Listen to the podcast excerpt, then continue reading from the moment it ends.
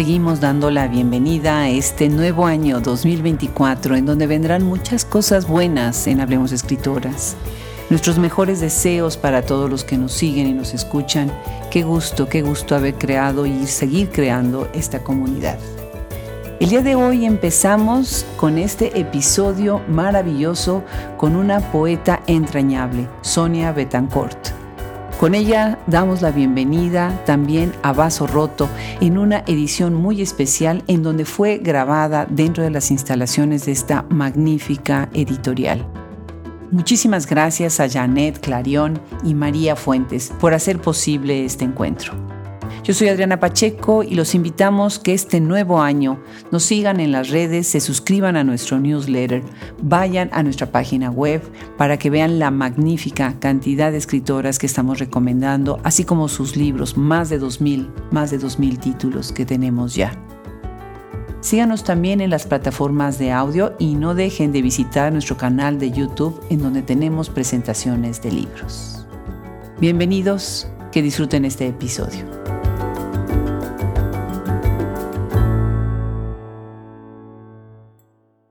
Sonia Betancourt es nuestra primera escritora nacida en Santa Cruz de Tenerife. Es licenciada en Humanidades y doctora en Literatura por la Universidad de Salamanca. Centra sus investigaciones en las literaturas hispanas contemporáneas, en interactividad, hipertexto literario y transmedia. Les encantará escuchar sobre su poesía y sobre su gran trayectoria. Desde la ventana de este lugar se ve el Parque del Retiro, un lugar totalmente icónico en la hermosísima, hermosísima ciudad de Madrid. Y es un privilegio que con la excusa de venir a Liber, que es una feria tan impresionante, de verdad estoy muy, muy impresionada de lo que están haciendo, pues he tenido la oportunidad de llegar a las instalaciones de Vaso Roto y de ver todas las bellísimas portadas, los colores blanco y rojo, todo el detalle, todo el cuidado. De verdad que Janet Clarion, María, todo su equipo han hecho una verdadera labor que me emociona y me conmueve. Y bueno, pues la sorpresa es que además, con toda su eficiencia, con toda su eficacia, con todo el trabajo que hacen, hoy están haciendo posible que yo converse con una poeta totalmente deliciosa, una escritora de verdad, de verdad que me, me dejó encantada. Y tengo aquí frente a mí a Sonia Betancourt. Estoy encantada. Gracias, Sonia, por venir temprano, cuando todavía ni siquiera había salido el sol. Es verdad, es verdad. Muchísimas gracias por este espacio, este ratito y este privilegio de despertarnos ¿no? y tener esta posibilidad de compartir poesía a primera hora de la mañana. Es el mejor desayuno que hay. Qué lindo, me encanta, tienes toda la razón, de verdad que sí. Qué privilegio poder desayunar poesía y con una poeta como tú. Tú eres la primera escritora que tenemos en el proyecto, nacida en Tenerife. Eso me emociona. Cuéntanos de tus orígenes, cuéntanos de Tenerife. Yo nunca he estado ahí. Ah, sí, las Islas Canarias son hermosas, ¿qué voy a decir? ¿no? Yo nací en Tenerife y me crié en La Palma Así que tengo como un amor profundo por las dos islas y por todas en realidad. Creo que el, ser canario, el estar vinculado con Canarias, con la insularidad, te pone en el mundo de una manera muy especial. También la orografía de las islas, me preguntabas por Tenerife, tiene el pico más alto de España, entonces esa altitud, también ese contraste con el mar que todo lo rodea, nos hace, yo creo que también incluso vincularnos con la poesía de un modo muy particular. Así que mm, bueno, pues es esa encrucijada maravillosa, ¿no? Tener la posibilidad de ser de un lugar tan hermoso al que siempre se puede regresar y del que también uno puede marcharse, porque yo llevo muchos años viviendo fuera de allí, pero esa posibilidad de encontrarme con ese lugar siempre y vincular mi esencia con él es un privilegio también. Tanto que hablamos de privilegios esta mañana, ese es uno desde luego. Claro, claro. Y además, aunque estés lejos físicamente, de alguna manera siempre está presente y los recuerdos regresan y las anécdotas y los amigos y los cariños, ¿no? Sí. Pues qué maravilla. Tenemos que ir a Canarias y visitar ese lugar tan hermoso. Tú vienes de un perfil muy interesante, con unas intersecciones muy interesantes que ahorita platicaremos sobre esto, pero quisiera empezar antes con algo que me llama mucho la atención, lo de la Cátedra de Estudios Hispanoamericanos. Son estudios hispánicos, Camilo José Cela. Además, bueno, con, con ese nombre, ¿verdad? Ya todo lo que dice. Cuéntanos un poco para quienes no saben o sabemos acerca de qué hace esta cátedra ¿Y qué hacías tú ahí? Sí, pues ya llevo unos años, desde el año 2012, trabajo en la Universidad Camilo José Cela, aquí en Madrid. El fundador de esa universidad, primer, digamos, rector eh, honorífico fue Camilo José Cela. Sí, y mm, bueno, dentro de las distintas áreas de configuración, compenetración y relación que hay entre Camilo José Cela y la universidad, una es especialmente la creación de esta cátedra. Y es una cátedra de estudios hispanos, hispánicos, donde trabajamos desde la filología distintos aspectos de la literatura contemporánea, vinculados con Camilo José Cela, pero con una mirada panorámica muy amplia. Por ejemplo, los últimos trabajos que yo he publicado en el ámbito de la cátedra son la vinculación de Camilo José Cela con Hispanoamérica, sus viajes a Argentina, a Colombia, a Venezuela. Así que hay como una mirada muy poliédrica de un escritor que desde luego lo era y bueno, se hacen muchísimas actividades. Hay también un concurso literario de cuentos para jóvenes estudiantes de, de, universidad y de secundaria. Se hacen muchísimas reuniones, congresos, se publica un anuario, una revista, en fin, es una cátedra muy activa que funciona además con muchas vinculaciones académicas con España y también con universidades extranjeras. Así que um, es una suerte también estar allí, la verdad es que además esta fuerza que hay en España de toda la literatura y todas las instituciones, organizaciones, los grupos que se van convocando, están en diálogo, es maravilloso, es fascinante, de verdad que sí. Dentro de esto que estás haciendo, obviamente, bueno, vas a tener eh, tú también tu, tu función administrativa y dar clases y organizar eventos, pero te has metido en el campo digital y te has metido en campos que son pues más como que del siglo XXI y que de alguna manera te acerca pues a las nuevas generaciones, ¿no? Platícanos de ese aspecto, cómo llegas a lo transmedia, a todo lo que tiene que ver con digitalización de, pues, del arte. Pues es un campo que me interesa muchísimo. Empecé a trabajar en el año 2014 en el mundo digital, creando un pequeño proyecto de literaturas interactivas en mi universidad que mm, la idea inicial era aprovechar precisamente la tecnología para acercarnos a la biblioteca de los escritores. Entonces lo que hacíamos es conectarnos con sus casas y ellos por pantalla nos mostraban su biblioteca. Podían ah. estar estos escritores en cualquier lugar del mundo, ¿no? Entonces siempre la primera pregunta era, escritor X o Y, ¿nos recibes en pantuflas? ¿Nos vamos a tomar un café contigo? ¿Cómo es tu biblioteca, tu casa? Entonces, bueno, eso es hermoso porque estar en un aula con 50, 60 estudiantes que tienen la oportunidad de entrar a la casa de un escritor y poder trabajar con su obra, aunque sea a la distancia, de una manera tan real, tan cercana y hacer interpretaciones de ese escritor, pues fue un proyecto realmente que disfrutamos muchísimo, precioso. Y después, a partir de ahí, eso desde el punto de vista, digamos, educativo, ¿no? que la tecnología te abre esa puerta de conexión con la escritura de una manera muy potente.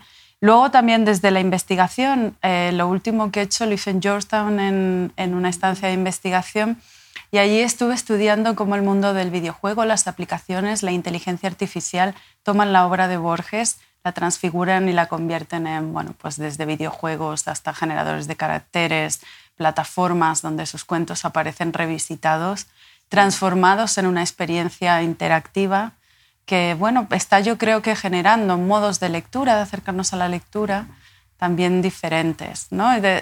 todavía en una expansión y en una conexión con una realidad que yo no atisbo a ver del todo, pero que bueno, ofrece muchísimas posibilidades que si sabemos aprovechar desde un punto de vista positivo, creo que pueden generar también huellas interesantes para la escritura Ayer contaban en uno de los paneles una iniciativa muy interesante sobre tener el principito en videojuego, Alice en el País de las Maravillas, pero que además tiene las instrucciones suficientemente largas como para que los que están jugando tengan que leer. Entonces no nada más es jugar, sino es desarrollar esta lectura. Entonces me llama la atención que... Con el Borges pasa eso, el, un videojuego que hay sobre su cuento La Casa de Asterión. Oh en realidad la narrativa es la del cuento y hay un momento en el que el videojuego te hace saltar a la narración de Borges. Es decir, que en realidad el videojuego que suele tomar literatura, no todo, pero hay un videojuego narrativo que toma la literatura y es una invitación a leer también. Claro. Entonces tú dirías que todos estos desarrollos de plataformas digitales de alguna manera están pues motivando a la gente a leer, pero por otro lado están cambiando un poco lo que es la escena de la literatura hispanoamericana contemporánea, ¿no? Mm, sí, creo que es un poco controvertido. Por una parte, creo que tenemos la posibilidad de que la literatura y la lectura sea mucho más expansiva, pero también es cierto que cuando no tiene ese objetivo es un instrumento de distracción y de dispersión que muchas veces más que llevarnos a ahondar en la lectura, nos lleva al salto de página, que por supuesto es uno de los derechos del lector, ya lo decía Daniel Penac, ¿no? el derecho a saltarse páginas, pero que a veces en detrimento de la profundidad genera una, un tipo de lectura que es tan instantánea que tenemos la sensación de que siempre estamos pasando a otra cosa y pasando a otra cosa. ¿no? Entonces, creo que es un poco controvertido y que todavía está por verse. ¿eh? Claro. También vienes de las artes escénicas. sí. Platícanos sobre eso. bueno, ese es un espacio eh, muy interesante para mí, muy emocionante también. La verdad no he tenido mucho tiempo de dedicarme a ello, eh, porque el mundo académico y el mundo de la escritura representan algo tan axial en mi vida y tan cotidiano en el sentido de que es una profesión estable para mí, eh, constante, es como respirar, diría, que bueno, pues al final hay otros espacios que quedan en segundo plano y este, con mucha pena lo digo, pero ha sido así, ¿no? que siempre ha estado ahí un poquito rezagado. Pero la verdad es que es maravilloso haber tenido la posibilidad de estudiar teatro con maestros impresionantes en Buenos Aires, por ejemplo, con Julio Chávez o aquí en Madrid con Juan Carlos Coraza y acercarme a la interpretación desde un punto de vista muy investigador, muy vinculado con el mundo de la poesía, siempre vinculado la literatura con las artes escénicas, cuando estaba estudiando y después. He tenido la posibilidad también de conocer pues, a muchísimos actores, directores de teatro, que eso, pues yo creo que me han dado eh, a mi formación una mirada diferente en muchos aspectos. Uno, a la hora de estar en el aula porque cuando los profesores estamos ahí delante de tantos estudiantes, captando su atención o no, pero mostrando, intentando contar una historia, hay algo de la dramatización que naturalmente sale, más o menos, depende mucho del profesor, pero hay algo de eso ahí, ¿no? Y luego, por otra parte, creo que es una actividad como que te obliga mucho a estar presente a estar en el aquí, en el ahora, conectado con lo que está pasando, ¿no? Es un modo como de responder todo el tiempo a este presente. Y creo que tanto el aula como la escritura, sobre todo, o para mí la poesía, tienen mucho de eso, de poder estar presente, conectado con esa tarea tan bonita que a veces es un esfuerzo, a veces es un alivio, a veces es un sufrimiento, a veces es una alegría inmensa, pero estar entregada ya a esa tarea, ¿no? Entonces, para mí conecta mucho la escritura también con todas las artes escénicas. Qué maravilla, qué bonita respuesta y la emoción de además entender estos diálogos y poderse meter de lleno en ellos, ¿no? Es escribir con el cuerpo y el cuerpo que está dentro de la misma escritura, ¿no? Maravilloso. Bueno, ahora que estamos conversando estoy viendo que nosotras tenemos ahorita los colores de vaso roto. Estamos vestidas tú de blanco y negro, yo de negro y blanco. Y bueno, pues todas las portadas bellísimas que nos rodean ahorita, pues son también en blanco y negro, con ese rojo tan, tan delicioso, tan sensual que tiene esta editorial. Y en mi mano tengo un libro preciosísimo que se llama La sonrisa de Audrey Hepburn. Y una de las cosas que me llamó la atención de este libro, entre muchas, muchas, es pensar desde lo cinematográfico e interseccionar esto con la poesía haciendo énfasis en algo muy interesante que siempre se ha hablado, ¿no? que es la sonrisa. ¿no? La sonrisa desde el punto de vista de la emoción, pero también desde el punto de vista visual. Nosotros vemos a la gente sonreír para muchas cosas, no siempre para felicidad, ¿no? ¿Cómo surge este libro? ¿Cuál es la idea de, de este libro publicado por Vaso Roto en 2012? Pues este es un libro que mm, surge, por supuesto, de una necesidad muy vinculada con mis actividades dentro de las artes escénicas y también del azar. En un momento en el que yo estaba en Buenos Aires estudiando teatro, aparecía Audrey Hepburn todo el tiempo, pero personas me hablaban de ella, se cruzaba alguna escena de alguna película, comenzaba también a ver películas de ella porque empecé a hacer como así, tener un avistaje muy largo de un montón de películas de los años 50 y 60 clásicas y ella aparecía por ahí. Y todo me fue llevando a ella. Mucha gente me decía, hay algo de ti que se recuerda a Audrey Hepburn, me decían, ¿no? Y, y entonces dije, ¿qué pasa con esta mujer, no? Y fue un momento en el que Audrey Hepburn empezó a aparecer aquí en España de manera además muy fuerte. Aunque yo no vivía aquí, cada vez que venía de viaje la veía en los bolsos de mm, las chicas, los pendientes, las tazas, los, o sea, estaba cuadros, muchísimos cuadros y fotografías de Audrey Hepburn y yo decía, ¿qué está pasando, no? Y mm, con el tiempo me he dado cuenta de que mm, ahí estaban pasando muchas cosas vinculadas con la mujer, con este cambio de paradigma que luego daría Hollywood a raíz de todas estas cuestiones que hubo con temas de abusos y maltratos y cómo la mujer y la visión que iba ocupando la mujer iba también presentando aristas nuevas en las que ya no estaba tanto el, icono o la búsqueda de esa mujer voluptuosa de los años 50, femme fatal, de los años 60, sino que de repente se ponía la mirada en alguien que era icónica desde la elegancia, lo que yo descubrí al investigar sobre ella y su elegancia es que su elegancia era principalmente espiritual. Y esto fue lo que ya me hizo ver que tenía que escribir sobre ella, porque era, era una elegancia diferente, acercada a una profundidad y un amor por el arte que convocaba precisamente una sonrisa mágica, profunda, luminosa, nacida de esa alquimia que ella hizo con muchísimas cuestiones oscuras que pasaron en su vida. ¿no? Entonces, me pareció un ejemplo, un, líder, una líder, lideresa espiritual, me pareció alguien deslumbrante y creo que fruto de esa luz es que nace el libro, ¿no? De constatar esa capacidad maravillosa que tenemos todos los seres humanos a través del arte y a través de otros caminos, de transfigurar la realidad más terrible y convertirla en luz. Creo que la poesía hace eso. Y claro, de ella recordamos esa sonrisa maravillosa en la pantalla que lo iluminaba todo y que detrás escondía un trabajo interior de reconocimiento, de aceptación y de lucha muy, muy profundos. Ahora, por otro lado, el recoger todas estas imágenes desde lo literario, pues tienes que buscar mucho la cuestión estética, ¿no? ¿Cómo vas a construir esas imágenes? ¿Cómo vas a darle el énfasis a la sonrisa, a la violencia, a las situaciones que de alguna manera te van a poner a pensar en el personaje, pero desde la palabra, desde lo estético.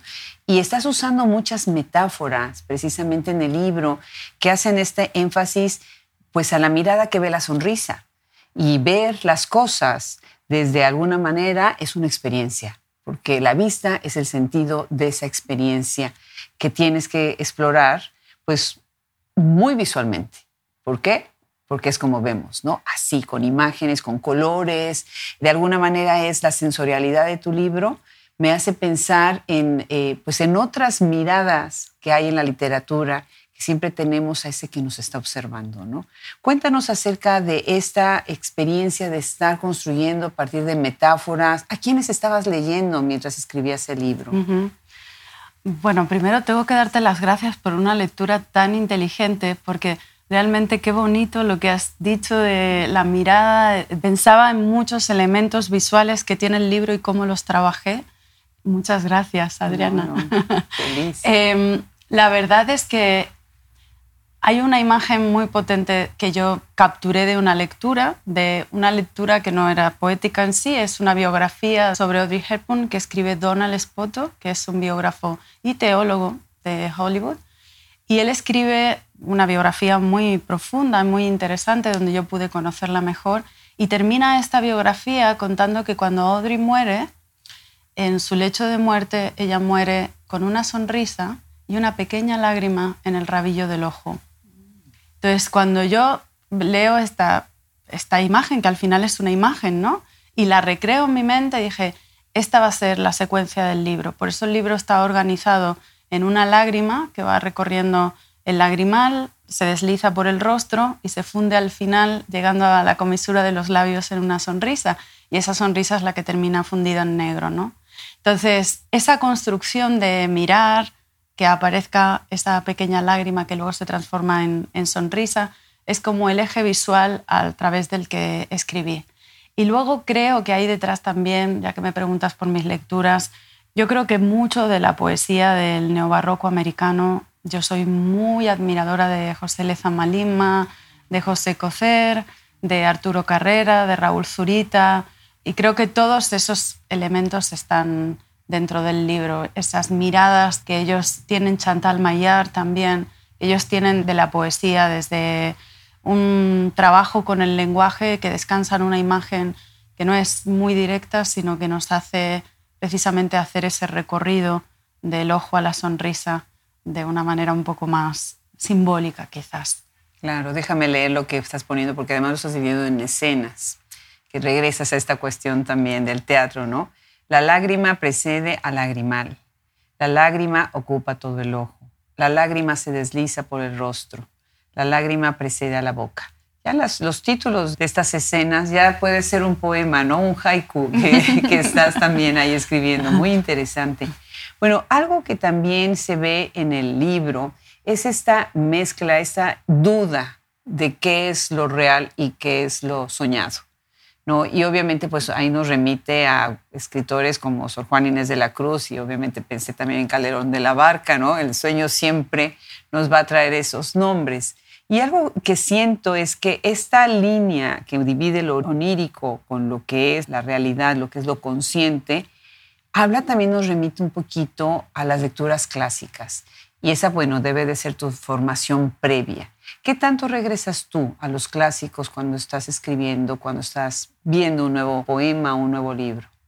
Bueno, para mí son fundamentales. Creo que son, bueno, pues como ese, como dice la lingüista Lola Pons, ¿no? Ese roble centenario, podría ser milenario también al que asirse cuando uno tiene alguna duda, ¿no? Esa enciclopedia de consulta cuando uno busca inspiración. Para mí son fundamentales. Y también hay algo que también tiene que ver con mi formación y es muy interesante que hayas visto esto, la verdad, me emociona mucho. Porque yo he estudiado durante muchos años las literaturas orientales y dentro de las literaturas orientales, tanto en Persia, en hinduismo, budismo, taoísmo, hay siempre esta idea de que mm, eh, los límites entre la realidad y la ilusión son mucho más delgados, más, se conectan más de lo que solemos pensar. De hecho, cuando hablamos de Calderón de la Barca, muchas veces se habla de cómo esas literaturas orientales pudieron ingresar a la península ibérica y dejar su huella en nuestras literaturas medievales, mostrando precisamente esa idea.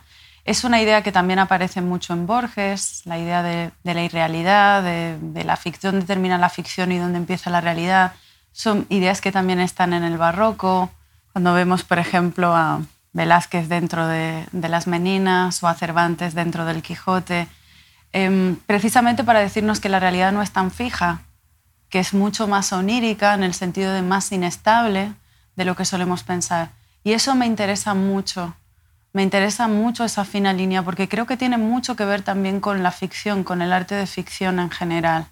Hay algo de la realidad que uno también construye a la manera en la que muchas veces escribimos o leemos, ¿no? Claro, me parece muy atinado lo que estás diciendo. Por otro lado, lo onírico nos permite también imaginar otras realidades y deslizarse de una a otra sin tener que pagar las consecuencias de hacerlo, ¿no?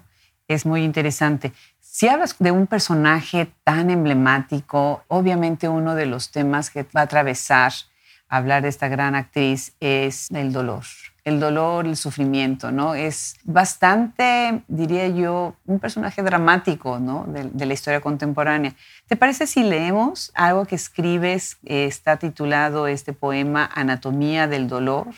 Y tienes acá una cita de César Vallejo. Estás poniendo, y la naturaleza del dolor es el dolor dos veces.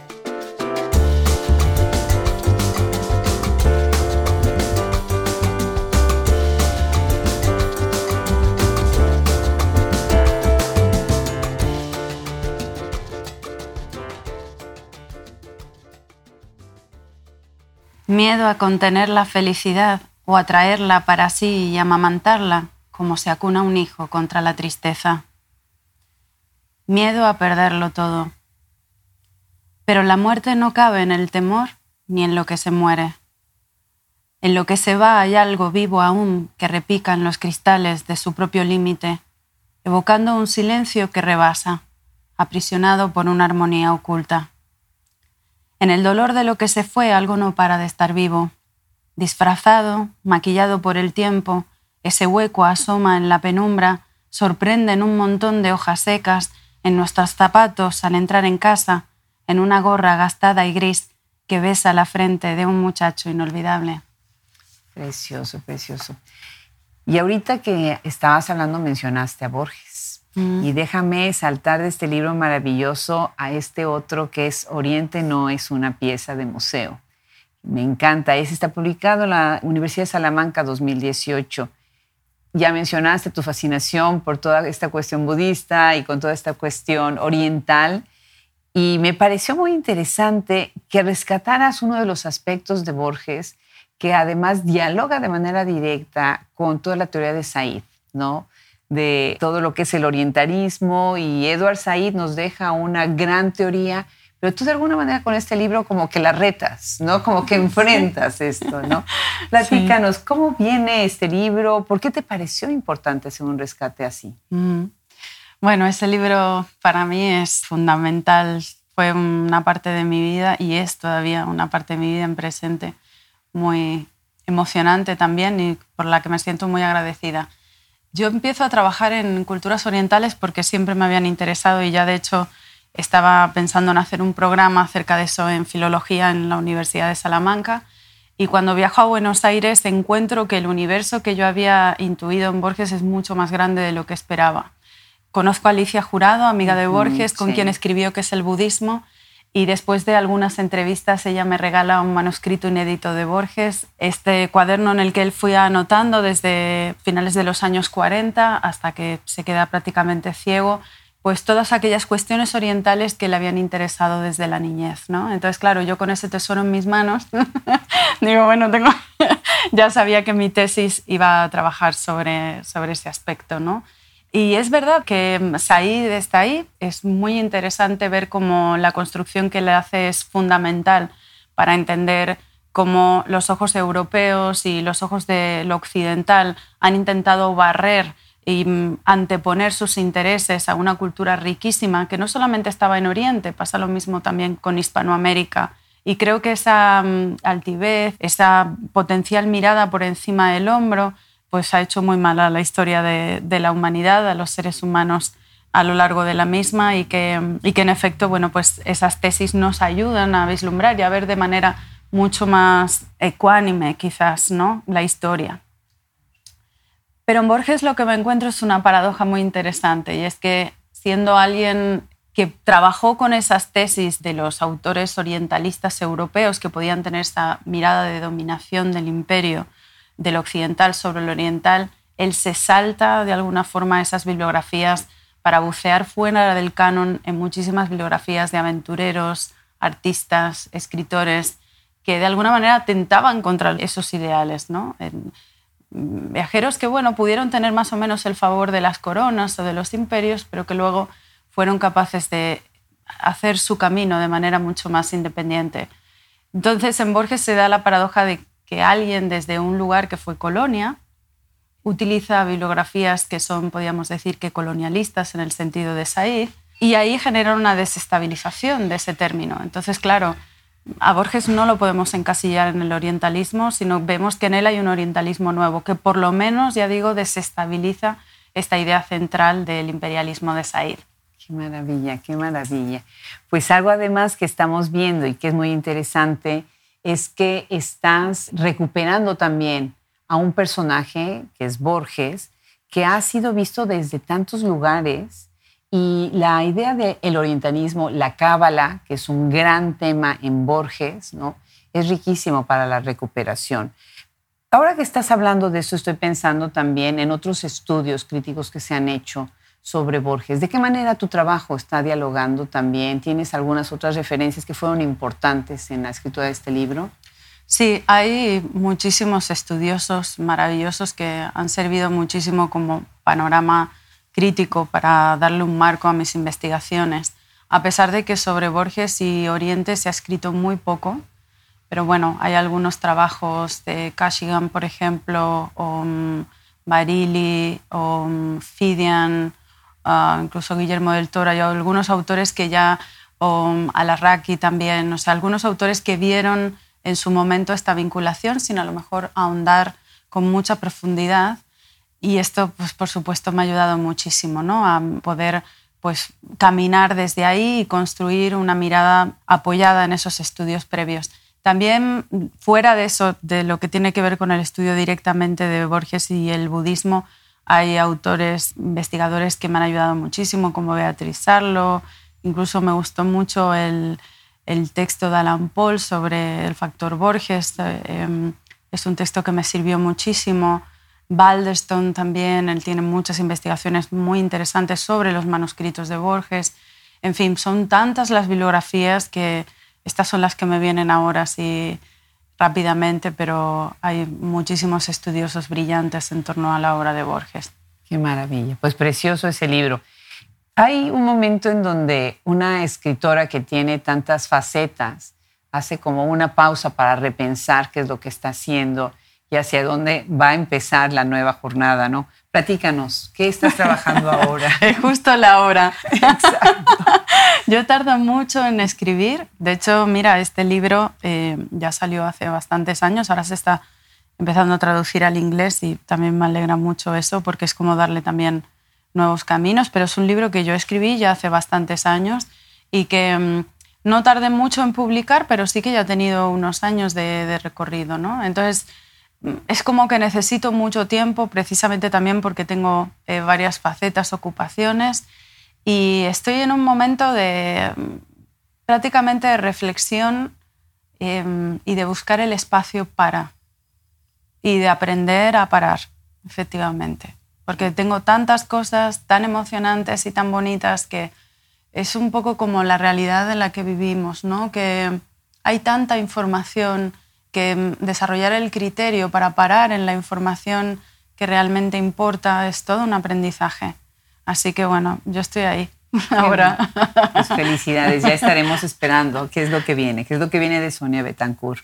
Y bueno, empezamos esta entrevista en las primeras luces del día. Ahora tenemos un amanecer preciosísimo y desde aquí se ve cómo entra ese color que a mí me enamora cada mañana, anaranjado, ¿no? rojizo, de, de este sol de Madrid. Y bueno, yo estoy feliz de haber conversado contigo, Sonia Sonia Betancourt, qué maravillosa tu escritura. Muchísimas felicidades y muchísimas gracias por haber venido hoy.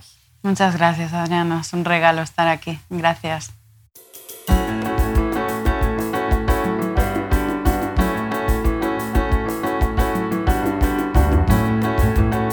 Exquisita esta conversación con Sonia Betancourt. Qué maravilla haberla recibido en Hablemos Escritoras. Muchísimas gracias a ella y muchísimas gracias a Vaso Roto por haber abierto este espacio para Leones Escritoras. Gracias también a todos nuestros colaboradores que trabajan arduamente para llevarles a ustedes voces maravillosas de la literatura contemporánea. Gracias también a quienes están atrás de bambalinas, Fernando Macías Jiménez, Ingeniería de Audio, Cristian Josefi, Edición de Podcast, Brenda Ortiz y Andrea Macías, Administración y Social Media. Yo soy Adriana Pacheco y muchísimas gracias a todos por acompañarnos una vez más. Hasta la próxima.